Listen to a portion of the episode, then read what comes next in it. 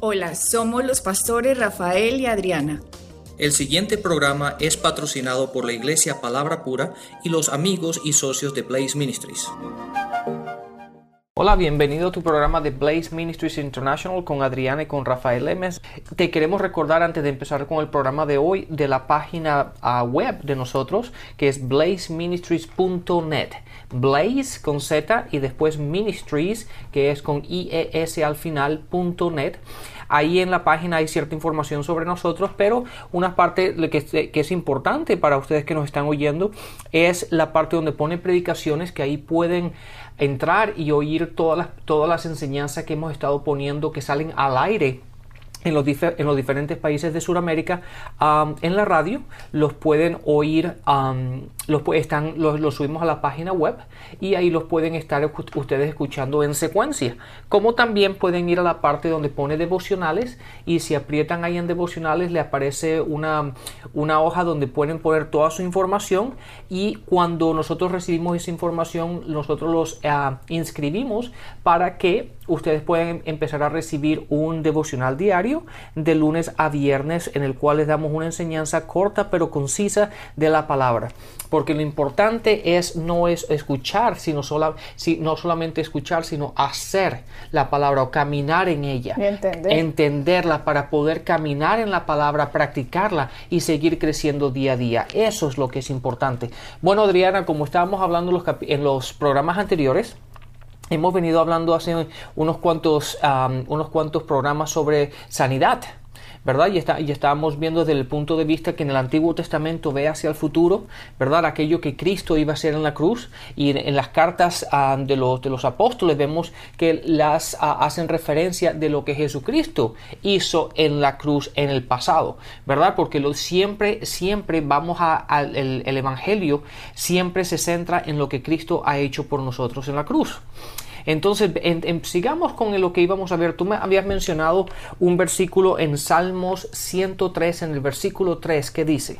Dice, Él es quien perdona todas tus iniquidades y el que sana todas tus dolencias. Es bien interesante este versículo porque dice el que sana todas, todas. Ahí no dice el que sana la gripa y la tos, no desde la gripa hasta el SIDA, el que sana todas las dolencias. Entonces, si Jesucristo vino y como parte de su sacrificio en la cruz, permitió que le hicieran las llagas en la espalda para que por sus llagas fuéramos sanados. Cuando una persona empieza a tener este entendimiento, Rafael, empieza a saber que su Dios, que nuestro Dios, lo quiere sano. Y si Dios nos quiere sano y tiene toda la voluntad y todo su poder para que esto suceda, nosotros tenemos que poner de nuestra parte para poder recibir esa sanidad que ha sido, ha sido dada por gracia en la cruz en Jesucristo. Entonces, como dice la palabra, dice que todas tenemos que entender que todo lo que tenga un nombre se tiene que someter al nombre de Jesucristo. ¿Qué es, qué es lo que significa esto? Eh, el cáncer tiene un nombre. Un nombre. Eh, las artritis tienen un nombre. La gripa tiene un nombre. Todo tiene un nombre. Toda enfermedad usted puede buscar en cualquier eh, hospital, en cualquier, con cualquier médico y la gente siempre quiere saber qué es lo que tengo, qué tengo, porque la gente se desespera muchas veces como es que tengo un dolor o me pasa esto o esto es lo que está sucediendo en mí, pero no sé qué tengo. Y la gente siente como un alivio cuando le dicen, ah, es que tiene esto y esto produce esto. Y la gente dice, bueno, ok, ya sé qué es lo que tengo, ¿no? ¿Cuál es el problema? ¿Cuál es el problema? Y lo interesante es que cuando nosotros tenemos el nombre de la enfermedad, nos podemos ir a Filipenses. Vámonos, eh, si están en sus casas con las Biblias o si siempre están tomando notas acerca de los de los referencias, referencias que nosotros estamos usando, pueden irse a Filipenses 2, capítulo 2, versículo 9 y 10. Miren lo que dice. Por lo cual Dios también le exaltó hasta lo sumo. ¿De quién está hablando, Rafael? De Jesús, obviamente, está hablando de su Hijo Jesús. Entonces dice, por lo cual Dios también le exaltó hasta lo sumo y O sea, le dio el máximo. o sea, lo máximo, lo más grande, lo más poderoso, la autoridad pues suprema. Dice que Dios mismo exaltó a Jesucristo hasta lo sumo y le dio un nombre que es sobre todo nombre. O sea que Jesús también tiene un nombre y le dio el nombre que le dio el Dios Padre, su Padre, a su Hijo Jesús. Es un nombre que está sobre todas las cosas, sobre todo lo que tiene nombre, si lo podemos decir así. Entonces, hablando de sanidad, como estamos hablando en este momento, el cáncer tiene nombre, la gripa tiene nombre, artritis tiene nombre, lo que sea, todas esas enfermedades, todo eso que estamos hablando tiene un nombre. Tumores. Y el nombre de Jesús está por encima de todos esos nombres porque Dios exaltó el nombre de Jesús por encima de todas las cosas que tienen nombre. Exactamente. Ok, sigamos entonces. En el versículo 10 dice, para que en el nombre de Jesús se doble toda rodilla de lo que está de los que están en los cielos y en la tierra y debajo de la tierra. Miren lo que está diciendo Filipenses, que absolutamente todo nombre, cualquier cosa que tenga un nombre, se tiene que arrodillar al nombre de Jesucristo. Exactamente. Pero date cuenta y dice, porque quiero que, que veamos los dos versículos anteriormente. Aquí en Salmos a 103, en el versículo 3 dice, y sana todas tus enfermedades, todas. Entonces, eso no, porque hay que tener en cuenta, Adriana, que siempre, siempre la gente cuando tú, tú, le hablas sobre esto, ellos te dicen, pero es que tú no sabes lo que a mí me pasó, o es que tú no sabes los problemas que he tenido, o es que tú no sabes lo que el doctor me dijo, o es que tú no sabes, y entonces la gente trata siempre de justificar la razón por la cual no han visto, ¿verdad? O no han recibido aquello que Cristo o no ha provisto, han o no ha buscado, en otras palabras. Pero eso no quita, uh -huh. eso no quita que la palabra dice que Él es el que sana todas las enfermedades, ¿verdad? Todas. Y después aquí en Filipenses, como tú dices, dices que el nombre de Jesús está sobre todas las cosas que tienen nombre. ¿Por qué? Porque Dios exaltó su nombre, el nombre de Jesús está exaltado sobre todas las cosas que tienen nombre. Entonces, básicamente, no hay manera, no hay forma de que nos esca escapemos o que digamos, no, no, pero es que no puede ser así porque es que tú no entiendes. ¿Verdad? La justificación muchas veces es lo que nos, nos limita a nosotros a recibir Las aquello, excusas. sí, o excusas, uh -huh. a, a, a nos limita a recibir aquello que Cristo ha provisto en la cruz. Y desafortunadamente, Rafael, si así estuvieran hablando todos los que no son hijos de Dios, o sea, toda la raza adánica que no haya recibido a Jesucristo como Señor y Salvador, que sean ellos los que están buscando las excusas, pues vaya y venga, ¿cierto? Pues uh -huh. porque no conocen o no entienden o no comprenden el sacrificio de Cristo en la cruz y su sangre y sus llagas. Pero que un cristiano nacido de nuevo, que ha aceptado a Jesucristo como Señor y Salvador, que un cristiano no entienda el sacrificio de Cristo y ese cristiano esté hablando y actuando y comportándose y justificándose y buscando excusas como uno de afuera que no tiene ese Dios, eso es una tragedia. Sí, y sabes que Adriana, ahora que tú estabas diciendo eso, estaba pensando en algo. Es interesante que nosotros los cristianos, ¿verdad? En el círculo cristiano, las iglesias, cuando oyes a una persona hablar, hablar mal, por ejemplo, dice una mala palabra, ¿verdad? Una palabrota, una, una palabra que no se de, no deberíamos utilizar en nuestro lenguaje. Y entonces otra persona cristiana o gente de la iglesia lo oye y le dice, oye, mira cómo esa persona habla. No, sé, no, no debería hablar así. Pero en ese momento si, no, si acusamos a esa persona de hablar mal, pero cuando estamos hablando de sanidad, cuando estamos hablando de lo que Cristo ha hecho por nosotros y de que su nombre ha sido exaltado por encima de todo y que Jesús, y, que, ha eliminado todas las enfermedades en la cruz por nosotros, ¿verdad? Pero aún caminamos ¿verdad? Diciendo, no, no, es que yo tengo esto por esto y por esto, y yo tengo las enfermedades y yo no me puedo sanar y Dios no me ha sanado. Es como decir que el trabajo que Jesucristo ha hecho en la cruz fue inefectivo. Uh -huh. Y eso es peor que ir hablando palabrotas. Uh -huh. Pero es muy fácil el, el, el, ponerle el dedo a alguien y decir, ay, esa persona no está hablando mal, o esta persona se viste mal, o esa persona hace esto. Pero, no, pero cuando estamos hablando de nosotros mismos, estamos hablando del, del día a día, por ejemplo, de las enfermedades en este momento que estamos, como estamos hablando, ¿verdad? y no llegamos a entender lo que Jesucristo ha ganado por nosotros y que toda cosa que tiene nombre, tanto sea cáncer, sea gripe, sea un simple dolor de cabeza, sea lo que sea, tiene nombre y esa enfermedad se tiene que arrodillar al nombre de Jesús.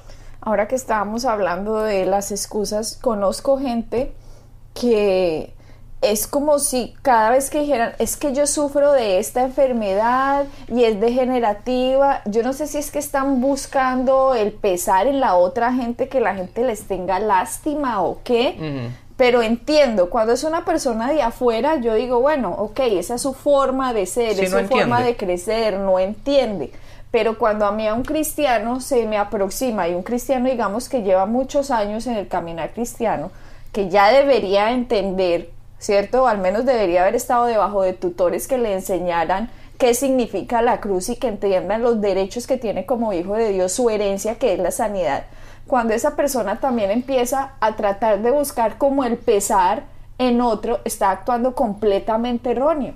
Porque pueden a decir, no, es que estoy enfermo, cada vez estoy más mal. Por ejemplo, nada más esta mañana me encontraba con alguien que se fracturó la pierna y me decía, y es que no ha sanado. Y lo peor, creo que no va a sanar. Se está demorando mucho más de lo que normalmente esa pierna se demoraría eh, porque a las demás personas se les sanan. Entonces yo no sé a mí qué me está pasando, pero los dolores son terribles, terribles y, y como que se va a ir más largo el tiempo de que se me sane la fractura. Yo la estaba oyendo una persona cristiana, me lo dijo en una iglesia. Yo la estaba escuchando y yo decía, esta persona no entiende que está utilizando el poder que tiene como hijo de Dios en su boca, lo está utilizando en contra de él. Y, está funcionando, de hecho, porque está teniendo los resultados de lo que está hablando. Exactamente, porque estaba diciendo y creo que no se va a sanar tan rápido como se sanaría porque es que a mí me duele mucho. Entonces, en mí no van a buscar que yo diga, ay, qué pesar. En mí yo pienso, hombre, qué ignorancia qué ignorancia, porque si esta persona apenas está, está entrando en los caminos cristianos, uno diría, bueno, esto es así, asá. Pero una persona que lleva 20 años y sigue con esa misma actitud, simplemente me hace recordar eh, cuando nos vamos al capítulo de 5 del libro de Juan. De Juan, sí. Al, al hombre de la piscina de Bethesda. Sí, es interesante. De hecho, ¿por qué no vamos ahí? Aquellos que nos están escuchando y están ah, poniendo sus notas, vayan a Juan en el capítulo 5. Adriana, ¿ya lo tienes ahí de casualidad? En Juan capítulo 5, veamos ahí porque hay unas claves importantes en ese pasaje, el cual que tenemos que ver. Porque date cuenta, Adriana, tú dijiste unas cosas muy importantes. La mujer esta de la cual tú estabas hablando, yo, yo de hecho, yo no tuve la oportunidad de hablar con ella esta mañana, pero la vi. Ah, y, obviamente no, no, sé lo que pasó, pero ahora que tú cuentas, es, interesante ver que las personas no terminan de captar o de entender, ¿verdad? Que sus propias palabras es el mundo que ellos están creando. ¿Verdad? Yo, yo les digo a la gente continuamente, si a ti no te gusta el mundo que tú estás viviendo, cambia tu forma de hablar. Porque tú eres el mismo que tu, tu mundo, tú te lo creas por las palabras de tu boca porque Dios nos dio ese poder y la gente no quiere entender que es un poder. La palabra dice que Jesús se hizo, Dios se hizo carne. ¿Cierto? Sí, en primera de Juan, eh, perdón, en Juan 1, el versículo 14. Y dice, y el verbo era con Dios. El verbo, si quieren mirarlo en otra traducción que, sea, que suena más fácil, es la, palabra. La palabra se hizo carne y la palabra habitó con nosotros. O sea, el poder con que Dios hizo todo fue con su palabra. Y nosotros como hijos de Dios como seres, digamos que Dios nos creó, nos dio poder creador en las palabras que nosotros decimos. Así es, así es. Y cuando uno está fuera del mundo cristiano y que no entienda eso, pues es lógico.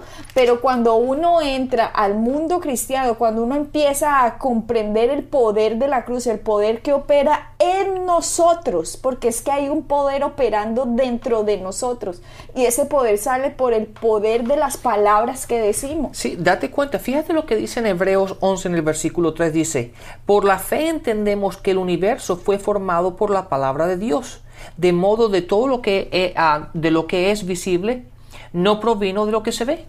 Pero dice, mira lo que dice la primera parte. Por la fe entendemos que el universo, el universo fue creado por la palabra de Dios. Y obviamente Dios habló, si vamos a Génesis, la palabra dice, y Dios dijo, y Dios dijo, y Dios dijo. Y Dios dijo, y Dios dijo, y Dios dijo, y Dios dijo. Dios se encargó por el Espíritu Santo de mostrar en Génesis de cómo creó las cosas y por eso pienso yo que tantas veces dice en Génesis cuando nos está empezando a contar el Señor la historia de cómo ocurrió todo. Y Dios dijo, y Dios dijo, y Dios dijo, y Dios dijo, y Dios dijo. Continuamente llega un momento en que uno dice, oiga, pero qué repetidera, ¿cierto? Sí, y de hecho, ¿sabes qué? También lo vemos ahora en el Nuevo, en el, en el Nuevo Testamento, en Marcos 11, cuando, eh, cuando Jesucristo le está enseñando a los discípulos cómo funciona la fe. Y, y lo- una de las cosas muy importantes de que dijo en esos versículos, pues cuidado con las palabras que salen de tu boca, ¿verdad? Lo que tú dices, lo que tú dices, lo que tú dices. Después entramos en las cartas, en las cartas de Pablo y lo vemos también en Efesios y lo vemos en Primera de Corintios cuando le está enseñando a ellos la importancia de las palabras que salen de nuestras bocas. ¿Por qué? Porque eso constituye aquello que tú vas a vivir mañana. Las palabras que tú dices hoy es el mundo que tú estás creando para tu mañana y la gente no logra entender eso. La gente cuando se mete en esto y empieza a entender la cruz, debería alinear sus palabras con el sacrificio de Cristo en contra de cualquier cosa que tenga un nombre, ya sea un problema financiero, ya sea un problema físico, ya sea un problema emocional, ya sea depresión, etcétera, etcétera, etcétera. La gente debe alinear su lengua contra eh, digo, debe alinear su lengua con la cruz contra los problemas que se vengan. Pero hay gente que empieza a buscar excusas, excusas, excusas y empiezan a utilizar su lengua en contra de ellos mismos. O miremos lo que estábamos diciendo ahora. Hay gente simplemente que busca una excusa, se quiere quedar así y, y, y- como que son felices buscando el pesar de los demás. Miremos en Juan 5, dice, en estos, eh, y hay en Jerusalén cerca de la puerta de las ovejas un estanque llamado en hebreo Betesda, el cual tiene cinco pórticos. Estoy leyendo Juan 5. En estos yacía una multitud de enfermos, ciegos, cojos y paralíticos que esperaban el movimiento del agua. Porque un ángel descendía de tiempo en tiempo al estanque y agitaba el agua y el primero que descendía al estanque después del movimiento del agua quedaba sano de cualquier enfermedad que tuviese. Y había allí un hombre que hacía 38 años que estaba enfermo. ¿Cuántos años dijiste? 38 años 38 que estaba enfermo. Entonces, miremos de una vez aquí, figurémonos en la imaginación. Hay un estanque, ¿cierto? Que ocurría algo milagroso en Israel, en, en Jerusalén. per- eh, en esta ocasión en un estanque que de hecho Rafael tuvimos la oportunidad de verlo cuando estábamos en, en Israel que fuimos hace un par de años, una, un estanque impresionante, o sea, ya están las ruinas, pero era algo súper profundo, ¿no? Muy bonito. eh, había allí un es- en ese estanque 38 años un hombre que estaba ahí. Entonces, ¿cómo en 38 años él por qué nos iba acercando un centimetrico cada vez? O sea, ¿sí me hago entender? Eso mismo he pensado yo. Si estaba ahí, ¿por qué no se acercó un día medio centímetro y al otro día otro medio centímetro hasta llegar al bordecito? O sea, ¿qué pasa? Simplemente saben que hay una forma de ser sanos, pero como que me voy a excusar y justificar aquí que yo estoy enfermito, que pesar de mí y quedémonos aquí. Sí, ¿verdad? Porque si hubiese sido que llevaba dos años o algo así, Sí. porque llevaba 38, obviamente la palabra no dice cuántos años él trató de meterse, pero obviamente llevaba 38 años y si estaba ahí es porque sabía que algo pasaba. Entonces digamos que simplemente, aunque la, la palabra nos dice, pero simplemente hace varios años, ¿verdad? Que había visto eso. Obviamente una persona con un poco de sentido, ¿qué haría? Se trataría de acercar lo más posible, ¿verdad? Exactamente. Si eso fuese el mire caso. lo que dice. Y dice, ah, bueno, entonces dice que el primero que descendía después del movimiento del agua quedaba sano de cualquier enfermedad. Y este hombre que hacía 38 años que estaba enfermo, cuando Jesús lo vio acostado, oiga, pues él estaba acostado, 38 años, ahí. Y supo que ya mucho tiempo, y supo que llevaba ya mucho tiempo así, le dijo, ¿quieres ser sano? Vea pues la pregunta de Dios mismo. De Jesús. Le dijo, ¿quieres ser sano? Y este hombre le respondió, Señor, le respondió el enfermo, no tengo quien me meta en el estanque cuando se agita el agua. Y entre tanto que yo voy, otro desciende antes que yo. Y Jesús le dijo, levántate, toma tu lecho y anda. Y al instante aquel hombre fue sanado y tomó su lecho y anduvo. Paremos ahí. Entonces, miren lo que sucede acá. La pregunta es, ¿quieres ser sano? Es la pregunta que Jesús le hace. Y este hombre, ¿qué es lo que hace, Rafael? Le empieza, la respuesta era, sí, sí quiero. Porque era obvio que si él estaba, si estaba ahí, lo que él estaba buscando era la sanidad, ¿verdad? Entonces, bajo, una pregunta tan directa, ¿verdad? ¿Quiere ser sano? ¿Cuál es la, la respuesta obvia? Sí. No, pero ¿qué dijo él? En vez de decir sí quiero, no, él simplemente le dio una respuesta diciéndole el por qué no podía ser sano. O sea, hoy en día sería la misma cosa cuando la gente le dice a uno, es que no me lo merezco, de pronto no es la voluntad de Dios, es que es que yo voy de peor en peor, etcétera, etcétera, etcétera. La respuesta era, sí señor, sí quiero. No una excusa larguísima del por qué no se puede ser sano. Y Rafael, vuelvo y te digo, cuando uno está en esa posición buscando excusas, es muy difícil recibir y pueden pasar años tras años, tras años, tras años en la misma posición y la gente empeorándose y empeorándose y empeorándose, que a veces uno dice, ¿por qué ha permitido llegar hasta donde usted está? Porque una cosa es cuando uno está en el mundo cristiano y cuando a uno le empieza a doler algo, digámoslo así, empezar a atacar de una con la palabra esos primeros síntomas. ¿cierto? No empezar a que el síntoma se engrandezca y se engrandezca y se engrandezca y llega un momento en que ya me apabulló, me acabó, se llenó todo mi cuerpo de dolor y me tiene tirado. No, empecemos cuando el síntoma empieza a atacar.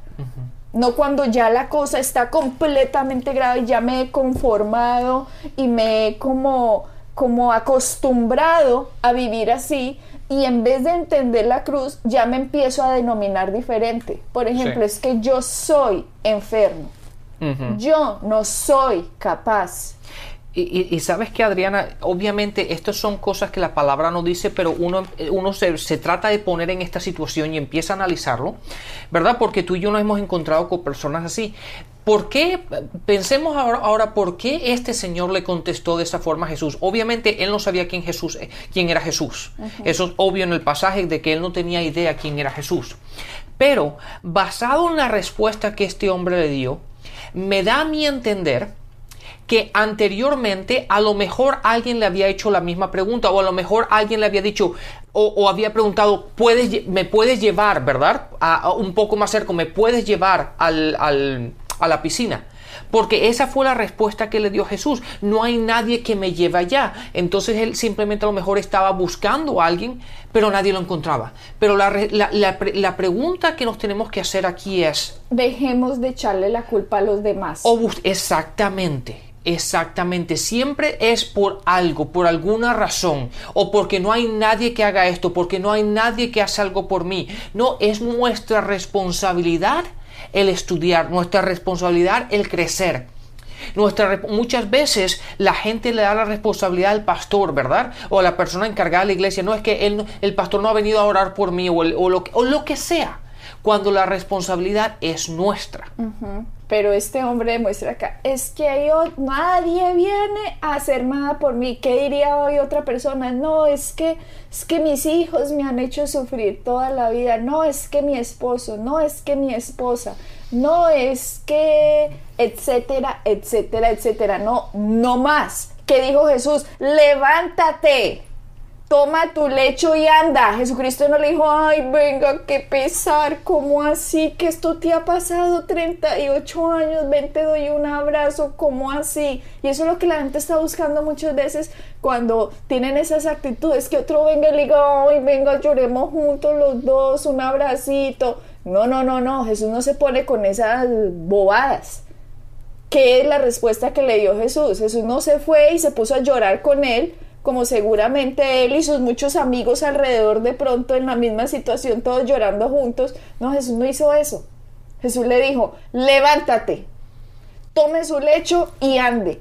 Y lo mismo hoy. Dejemos de buscar excusas del por qué estamos enfermos o del por qué estamos en la situación que estamos. Claro, tenemos que entender, Adriana, la respuesta ya la tenemos. Miremos a nosotros mismos. Jesús es nuestro Dios y nosotros tenemos toda la responsabilidad, Rafael, por entender la palabra como tú dices y tomar las palabras de Cristo, su sacrificio y levantarnos y andarnos de la posición mala en la que estemos. Claro, es que sabes que Adriana, muchas veces es más fácil mantenernos en la posición que estamos. Claro. ¿Verdad? Cuando, cuando uno está en esa situación, ya ha pasado tanto tiempo o, o- o- o simplemente por las situaciones de la vida, es mucho más fácil el permanecer en la situación que estás. Se acostumbra ¿verdad? uno. Porque uno se acostumbra, porque el cambio requiere esfuerzo. Y muchas veces la gente no está dispuesta a esforzarse para buscar un cambio. ¿Por qué? Porque tendríamos, primero tendríamos que buscar qué dice la Biblia al respecto. ¿Qué dice la palabra? ¿En qué me puedo basar? ¿En qué escritura me puedo mantener? ¿Qué es lo que yo tengo que hacer? ¿De qué me tengo que alimentar? ¿Qué, qué, qué palabra tengo que meterme en mí? ¿Qué, ¿En qué tengo que meditar? ¿Verdad? ¿En qué tengo que estar orando? ¿Cuáles son las palabras de mi boca? Y, y va a requerir, todo esto va a requerir un cambio en mi vida y la gente muchas veces no está dispuesta a hacer un cambio. ¿Por qué? Porque es mucho más fácil permanecer donde tú estás. Y entonces la gente lo que busca es un milagro, ¿verdad? Necesita, necesitamos un milagro de que Dios haga algo. Entonces la responsabilidad se la pasamos a Dios en vez de la responsabilidad basarse en nosotros. Y así siempre es mucho más fácil. Por eso la gran mayoría de la gente siempre permanece en la misma situación. Son pocos los que se levantan diciendo, no, en el nombre de Jesús la palabra dice, por lo tanto yo soy. Exactamente, Rafael, lo que acabas de decir es impresionante porque la palabra dice que Jesucristo hizo esto por mí, por lo tanto yo soy lo que Jesucristo ganó por mí. Ah, pero es que usted tiene estos y estos síntomas, no me importa. No me importa porque todo nombre se tiene que arrodillar ante el nombre de Jesucristo. Así que todos estos síntomas, toda esta enfermedad, todo eso por lo que yo estoy pasando, se tiene que arrodillar al nombre de Jesucristo. Y así alineo yo mi boca con la cruz de Cristo en contra del problema. Y llega el día, Rafael, que ¡pum! la manifestación viene. Entonces la gente se puede preguntar, entonces, ¿cuánto tiempo yo tengo que alinear mi boca con la cruz de Cristo? Siempre Exactamente. hasta que suceda la manifestación de lo que Cristo ganó por nosotros en la cruz, porque la sanidad es nuestra, es nuestra herencia y no tenemos por qué dejarla ir. Exactamente. Entonces, Adriana y todos los oyentes hagan esto, obtengan las promesas, pongámoslas en nuestra boca y vivamos de acuerdo a lo que dice la palabra. La palabra dice, por lo tanto, yo soy. Amén. Así que bendiciones y hasta la próxima. Bendiciones. Pueden bajar nuestras enseñanzas en www.iglesiapalabrapura.com y visitarnos en nuestra sede en la calle 21326.